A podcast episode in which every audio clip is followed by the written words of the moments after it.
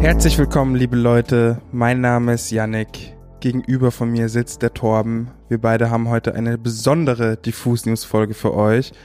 Genau, es gibt eine Spezialausgabe, denn wir wollen uns mit einem Thema beschäftigen, einem recht technischen Thema, möchte ich meinen, das die letzten Wochen und Monate die Musikwelt so ein bisschen bestimmt und vielleicht auf den Kopf gestellt hat. Und zwar geht es um NFT, also Non-Fungible Token. Ist erstmal ein Wort, würde ich sagen. Wer sich darunter gar nichts vorstellen kann, ganz kurz runtergebrochen sind NFT digitales Zeug am Ende, mhm. das einem tatsächlich gehört. Also du gehst da jetzt gleich nochmal ein bisschen weiter drauf ein und erklärst auch, was das so mit der Blockchain und überhaupt die ganze Technik dahinter zu tun hat. Aber so, um so ein bisschen Kontext zu bieten, Welle gemacht haben NFT in den letzten Wochen, vor allem im Zusammenhang einmal mit der Band Kings of Leon. Die haben nämlich ein neues Album When You See Yourself als NFT veröffentlicht, aber auch Shawn Mendes oder Grimes oder Mike Shinoda von Linkin Park sind auf den NFT-Hype aufgesprungen und sehen das Ganze als ja, kann man sagen, zukunftsweisende Technologie für die Musikindustrie. In Deutschland hat sich dann zuletzt Finn Kliman vor einer Woche mit NFT auseinandergesetzt und zusammen mit seinem Produzenten Philipp Schwer 100 Jingles auf einer Plattform verkauft. Hm. Das auf jeden Fall zum Thema Musik, aber ich würde sagen, die größte Aufmerksamkeit hat in den letzten Tagen das Auktionshaus Christie's bekommen. Die haben nämlich ein NFT-Kunstwerk verkauft, Every Day is the First 5000 Days, und das konnte einen Erlös von, Achtung, 69,3 Millionen US-Dollar einfahren. Katsching! Da sieht man nämlich mal, in NFT liegt auf jeden Fall Geld, es ist ziemlich gehypt, alle Leute wollen da irgendwie mitmischen. Wir erzählen gleich später noch ein bisschen was, was das überhaupt für die Musik bedeutet, aber als erstes erklär doch überhaupt erstmal, was NFT genau sind, was das mit Blockchain zu tun hat. Ich habe schon gesagt, das ist digitales Zeug, was einem gehört, aber da gibt es noch einen viel größeren Hintergrund. Genau, der Hintergrund ist tatsächlich so groß, gerade was dieses Blockchain-Technologie-Thema angeht. Ähm, ich will jetzt nicht zu tief reingehen, wir sind ja auch kein Technik-Podcast, aber mal zur Begriffserklärung. NFTs sind Non-Fungible Tokens, also nicht austauschbare Objekte quasi, digital. Wenn man ein NFT kauft, kauft man ein Token und ein reales Objekt, also quasi eine digitale Bestätigung, dass man etwas besitzt, digitaler Besitz. Das ist das erste Mal, dass man etwas digital tatsächlich besitzen kann. Ähm, und ein Objekt im realen Leben. Das ist, kann eine kleine Plakette sein, es kann ein Bildschirm sein, wo zum Beispiel Digital Art gezeigt wird, also digitale Kunst, Sammelkarten, Musik und virtuelles Land oder sogar beispielsweise Tweets kann man äh, als NFT anbieten. El Hotzo, deine Zeit ist genau jetzt. Verkauf alle deine Tweets per NFT. Das wäre der absolute Oberhammer. Ich würde koppen. Das NFT wird dann quasi als Information auf der Blockchain gespeichert. Ist einzigartig und ist quasi authentifiziert, also die Echtheit ist garantiert und dementsprechend fälschungssicher. Kurz, ein NFT dient als Echtheitsnachweis für jede digitale Datei. Also für jede, ja, für jede Datei. Das heißt, wenn du jetzt ein Word-Dokument hast und das ist in einem NFT gespeichert, dann kannst du sagen, das ist meine Word-Datei, obwohl die jetzt schon vielleicht hundertmal kopiert wurde, aber du kannst sagen, das ist genau meine. Was jetzt eben schon ein Wort aufgetaucht ist, was man wahrscheinlich auch noch mal ein paar Leuten erklären muss, ist die Blockchain. Das kam im Zusammenhang auch immer mit Bitcoins in den letzten Jahren genau. auf den, äh, sag ich mal, in den Medien immer vor und es ist schwierig zu verstehen, aber ich glaube, du kannst es einfach oder schnell und einfach vielleicht runterbrechen, damit man so an der Oberfläche kratzt, was die Blockchain ist, damit man es checkt. Okay, und jetzt haltet euch mal fest. Die Blockchain ist eine Art spezielle Datenbank. Anders als gängige Datenbanken, die ihre Informationen tabellarisch sammeln und sortieren, strukturiert eine Blockchain-Datenbank ihre Daten in Blöcken und speichert diese auch als solche ab. Diese Blöcke an Daten werden dann durch sogenannte Hashes, also digitale Fingerabdrücke miteinander verbunden. Man kann sich das ungefähr so vorstellen. In jedem Block ist eine Information drin und diese Information wird dann mit einem, mit einer weiteren berechneten Information versehen, die halt eben einzigartig ist, was quasi diesen Block, diese Information einzigartig macht. Das sind diese Hashes. Jeder Block hat dann insgesamt zwei Hashes, einen eigenen und einen von dem vorherigen Block. Ähm, das bedeutet, diese Blöcke werden miteinander verbunden durch eben den eigenen und den vorherigen Hash und dadurch entsteht eine Verkettung, also eine Chain an Informationen. Deswegen eine Blockchain. Deswegen heißt es auch Blockchain. Auch wichtig, jeder Block wird mit einem unveränderbaren Zeitstempel versehen. Man kann sich das dann also wirklich wie in der Timeline vorstellen und das ist auch sehr, sehr, sehr äh, zentral in dieser Technologie, weil es genau darum geht, dass ähm, um die Unveränderbarkeit von dieser Information und, und um das Festhalten, was mit dieser Information im Rahmen von dieser Blockchain passiert ist, äh, gerade was so Transaktionen angeht. Dass halt sozusagen nichts verändert werden kann, dass es ein für alle Mal so gespeichert ist, dieses in Stein gemeißelt. Und auch genau wichtig in der Reihenfolge mit den anderen Blöcken eben. Mhm. Ich gestikuliere hier wild rum, um es zu erklären. Was aber tatsächlich, das weiß ich, was aber nicht zentral ist, ist nämlich die Speicherung von, von der Blockchain. So nämlich. So, den, den Segway, den muss ich mir mal gönnen. Und zwar wird nämlich alles, so viel weiß ich, dass alles dezentral gespeichert wird, heißt auf den Computern der Nutzer und nicht zum Beispiel wie in einem, in einem Server Raum von Amazon oder Genau, so. genau. Was es auch sehr wichtig macht, weil es reguliert sich quasi selbst. Ein Block wird erst in die Blockchain aufgenommen, wenn jeder einzelne Computer, der an dieser Blockchain beteiligt ist, diesen Block verifiziert hat. Das passiert natürlich nicht irgendwie händisch oder menschlich, sondern das passiert natürlich automatisch. Da werden Computer, äh, macht ein Computer eine Rechnung. Aber jetzt gehen wir schon zu tief ins Detail. Was für euch wichtig ist, es ist dezentralisiert und dadurch ähm, lässt sich das äh, ich würde mal sagen, lassen sich die Informationen demokratischer handeln. Genau, und ganz wichtig, long story short, die Blockchain ist am Ende die Grundlage oder die Grundlagentechnologie für NFT. Ganz genau. Ich habe da ein sehr gutes Erklärvideo äh, gefunden. Das packe ich euch einfach mal in die Linkliste. Mir hat es auf jeden Fall sehr geholfen. Ich glaube, euch wird es auch sehr helfen. So, also wir fassen noch mal ganz kurz zusammen, um den Gedanken weiterspinnen zu können.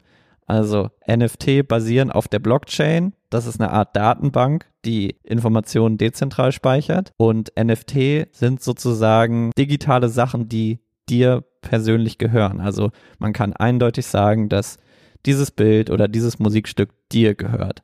So, jetzt ist natürlich die Frage, wie kann man das erwerben? Wie kann man sich ein NFT kaufen? Dafür gibt es dann so Plattformen wie Rarible. Das ist sowas wie eBay zum Beispiel, kann man sich das vorstellen. Mhm. Und Finn Kliman hat das erklärt.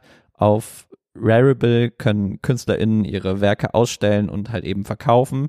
Die Käufer kaufen dann direkt vom Verkäufer und man kann sich ihre Besitztümer dann auch auf dem Profil ansehen. Das ist am Ende wie eine digitale Galerie. Da drin steckt dann nämlich auch wieder großes Potenzial, weil man kann sich vorstellen, du gehst zu jemandem hin, kaufst etwas aus seiner digitalen Galerie und führst es in deine eigene digitale Galerie über. So, das heißt, Leute können sich die Kunst dann trotzdem angucken oder die Musik trotzdem anhören, aber sehen, okay, das ist jetzt von Person A zu Person B in die Galerie übergegangen. Finn Kliman schreibt dann auch, dass es so ein bisschen wie früher bei MySpace ist, wo man sich durch die Bands klicken konnte. Genau. Ja, ist am Ende, ja, eine digitale Galerie. So, und da gibt's natürlich auch noch ganz viele andere Beispiele, aber Rarible ist jetzt zum Beispiel eine Plattform, die gerade aktuell bisschen gehypt ist und gut funktioniert und relativ nutzerfreundlich ist. Genau, und was natürlich auch eine ganz große Rolle spielt, ist dieses Galeriethema im Sinne von, man hat ja dann die quasi die digitalen Sachen, die man sich, die man erworben hat, hat man ja dann immer bei sich und auch ein bisschen, es geht auch ein bisschen um dieses zeigen, dass man es hat, auf jeden Fall. Weil theoretisch kann man ja auch einfach einen Screenshot machen und jeder hat dann quasi auch das Bild, aber nur du hast das wirkliche Bild. Es geht auch tatsächlich ein bisschen um um Support, glaube ich, auch einfach. Genau, Support und halt am Ende sagen zu können, naja, das ist halt meins. So, genau. genau wie das Auto deins ist, kann halt auch das JPEG oder die MP3-Datei genau deins sein. Genau, also man kann zum Beispiel auch eine Fälschung von einer Mona Lisa haben, aber es gibt halt nur die eine Mona Lisa. Was wir jetzt nochmal komplett außer Acht lassen, da gibt es nämlich im Internet diverse Artikel und Videos zu, wo ihr euch mal durchklicken könnt, ist, wie man genau ein NFT dann kauft. Das funktioniert nämlich auch wieder mit Währungen, die über, auf Blockchain basiert, also Bitcoin oder Ethereum. Da könnt ihr euch einfach mal durchklicken, da müsst ihr euch Wallets anlegen und da diese Währungen hinzufügen. Das ist alles schon recht kompliziert, kann man sagen, aber nach ein paar Tagen Einarbeitungszeit, sag ich mal, oder ein paar Stunden ist man da schon relativ tief drin. Aber was wir sagen wollen, kaufen geht über Plattformen wie Rarible, also sozusagen eBay der Blockchain, eBay für NFT Und da kann man sich dann einfach mal angucken, was steht denn eigentlich gerade zum Verkauf. Gibt natürlich noch viele weitere Plattformen, wo man sich das kaufen kann. Stimmt. Eine weitere Frage, die sehr interessant ist, was bedeuten NFTs tatsächlich für die Musikindustrie und welche Probleme könnten sie lösen? Das ist ja eigentlich so der Kernpunkt, der irgendwie für die ganze Musikindustrie interessant ist und warum wir das natürlich heute auch als Thema ausgewählt haben. Was NFT wirklich so spannend macht, ist, dass sie die Art und Weise, wie wir Musik konsumieren, streamen, kaufen, nachhaltig verändern könnte. Kann man schon so sagen. NFT könnte nämlich, ich sag die ganze Zeit NFT oder NFT, naja, hey, so ist es, Leute. Ne, gibt's ja, gibt ja verschiedene Aussprechweisen, glaube ich. Ab jetzt sage ich NFT. NFT könnte die Lösung eines Problems, nämlich in der aktuellen Musikindustrie sein. So sagt Josh Katz, Gründer von Yellow Hearts. Das ist eine Firma, die mit ihrer Blockchain sozusagen die NFT erfunden hat, beziehungsweise daran arbeitet, so kann man das sagen. Mhm. Er sagt nämlich, dass das aktuelle auf Klicks basierende Pro-Rater-Modell der Streaming-Anbieter wie Spotify, Apple Music und so weiter einige Künstler viel zu sehr benachteiligt. Kurze Erklärung, dieses Abrechnungsmodell funktioniert so, dass die Einnahmen der jeweiligen Plattform in einen Topf geworfen werden und nach prozentualem Anteil einzelner Songs aufgeteilt werden. Den Löwenanteil wiederum von den Einnahmen streichen die Anbieter selbst ein. Das restliche Geld wird dann an Labels verteilt, die dann wiederum äh, das Geld weiter an die Künstler geben. So. Und die Künstler verdienen natürlich, ist jetzt schon lange bekannt, an Streaming sehr wenig und den geringsten Anteil. NFT oder NFT könnte genau hier ansetzen und Fans erstmal das Gefühl vermitteln, Musik wieder besitzen zu können. Das heißt, hey, du kaufst eine Schallplatte, dann kaufst du auch Musik. So früher gab es Musik-Downloads, jetzt halt die Streams. So, man könnte den Fans sagen, hey, du besitzt jetzt Musik wieder und für Musiker ist wichtig, dass die auch an dem Weiterverkauf von einem NFT verdienen könnten. Das heißt, bei Finn Kliman, der jetzt diese 100 Jingles verkauft hat, ist es so gewesen oder ist es weiterhin so, dass er an den Weiterverkäufen auch verdient. Das heißt, er wird immer prozentual ver, äh, dran beteiligt. Wenn ich jetzt von Finn Kliman einen Jingle gekauft hätte, hätte er davon, keine Ahnung, 10% verdient. Und wenn ich dir das jetzt verkaufe, verdient er daran wieder. Und, mhm. und umso mehr das weitergegeben wird, desto mehr verdient er natürlich auch daran. Mhm. Finde ich erstmal super spannend, auch gerade für kleinere äh, KünstlerInnen und Menschen, die einfach irgendwie kreativ arbeiten. Gerade auch für Produzenten und so weiter, glaube ich, ist es sehr spannend, weil da halt irgendwie immer was weitergegeben wird, aber man immer wieder ein paar Prozente bekommt. Das läppert sich. Kleinvieh macht auch Mist. Und es ist am Ende wieder eine Demokratisierung von, von der Musik. Das heißt, weil Musiker und MusikerInnen und Fans direkt in Kontakt kommen und das Geld direkt weitergegeben wird. Ich meine, es gibt's ja auch zum Beispiel bei Bandcamp oder so, dass man direkt dort von KünstlerInnen was kaufen kann, aber es ist halt jetzt nochmal eine weiterentwickelte Version davon und genau als Käufer und Käuferin sieht man das Ganze auch eher so als Möglichkeit, digitale Kunst zu würdigen. Du hast es vorhin auch schon mal gesagt, das ist am Ende vielleicht auch ein bisschen was Symbolisches. Wir hatten dieses digitale Galerie, museumsmäßig. Es ist irgendwie vielleicht auch eine symbolische Investition, die man tätigt wie wenn man sich halt ein Kunstwerk für die Wohnung kauft, kauft man sich halt einfach was Digitales. Oder die Premium-Box von den Rappers. Ja, genau so am Ende. Und so unterstützt man quasi die Artists direkt. Wir fassen das für die Musik nochmal ganz kurz zusammen. Ich glaube, das ist immer ganz gut, weil man sich dann wieder ein bisschen äh, berappelt bei diesen ganzen technischen Begriffen. NFT sind für Musik so wichtig, weil sie dieses ganze Streaming-Game nochmal auf den Kopf stellen könnten, weil Musiker eben direkt an der Musik verdienen könnten, wenn sie ihre Musik über NFT an die Fans direkt verkaufen. Mhm. Dieses direkt an die Fans verkaufen birgt aber gleichzeitig auch ein Problem. Denn bisher konnten halt die, die Fans sich ja einfach so ein physisches Album oder eben halt eine Deluxe-Box kaufen, digitale Inhalte kaufen, runterladen. Aber was wichtig war, die Urheberrechte dieser Songs oder des Albums blieben trotzdem bei den Künstlern, waren geschützt. Heißt, du konntest ja nicht einfach, wenn du jetzt ein Album kaufst, das bei YouTube hochladen und daran Geld verdienen. Mhm. Spätestens nach ein paar Minuten oder ein paar Stunden oder ein paar Tagen sollten Labels darauf aufmerksam geworden sein oder Algorithmen und es wird gesperrt. So, bei NFT ist das alles noch nicht ganz so richtig geklärt, denn aus rechtlicher Perspektive werden jetzt völlig neue Fragen aufgeworfen. Im Gegensatz zu weit verbreiteten Abo-Formaten oder Downloads oder Streaming-Sachen, die nur zur Wiedergabe von Musik berechtigen, sind bei NFT die Käufer nämlich eigentlich in jeglicher Hinsicht dann auch Eigentümer der Musik und können dann damit auch alles anstellen, was sie wollen. Heißt, rechtlich wärst du dazu in der Lage, die Musik dann auch hochzuladen. Mhm. Das ist also quasi momentan noch so eine Grauzone. Genau. Das ist natürlich alles ein Ding der Möglichkeit, sag ich mal, dass die Urheber auch in diesem NFT speichern, was damit gemacht werden darf. Aber so wie es jetzt gerade aufgesetzt ist, heißt es, dass du der Urheber, also dass du die ganzen Rechte davon bekommst. Mhm, verstehe. Wird wahrscheinlich auch international nochmal anders gehandelt als jetzt zum Beispiel in Deutschland. Ja, das ist natürlich sehr spannend, weil die Gesetzgebung hinkt dem Ganzen natürlich sehr weit hinterher. Urheberrechte sind eh immer relativ schwierig und wird auch schon seit Jahren darüber gestritten, ob man das nicht mal reformieren kann. Und ich meine, NFT sind ein so junges Phänomen, was irgendwie seit letztem Jahr erst so richtig Wellen schlägt und jetzt Anfang dieses Jahres nochmal einen Hype bekommen hat. Da gibt es natürlich noch keine rechtlichen Rahmenbedingungen zu, aber das wird auf jeden Fall spannend, wie sich das nochmal entwickelt, weil es kann ja auch nicht sein, dass ein Künstler ein Album verkauft und plötzlich dem Fan die Rechte übergibt. Dann wird der Fan reich, weil er das Album von Drake gekauft hat. Stell ja. dir mal vor. Ja, verrückt. Krank. So kann man auch zurückgeben. Ja, nee, wird auf jeden Fall spannend mit anzusehen, was da jetzt äh, entsteht. Aber wir haben auch noch ein wenig Kritik recherchiert, weil äh, so wie wir das bisher auf jeden Fall aufgezogen haben, klingt das sehr glorreich und nach äh, Goldgräberstimmung und nach Let's get it, lass alle NFTs machen.